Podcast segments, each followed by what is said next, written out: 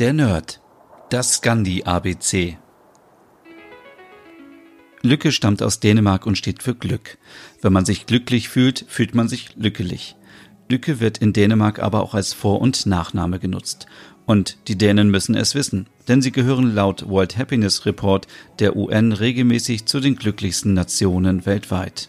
In Kopenhagen gibt es sogar ein eigenes Institut für Glücksforschung, das von Mike Viking geleitet wird. Ihn kennt man durch sein bekanntes Hüggebuch.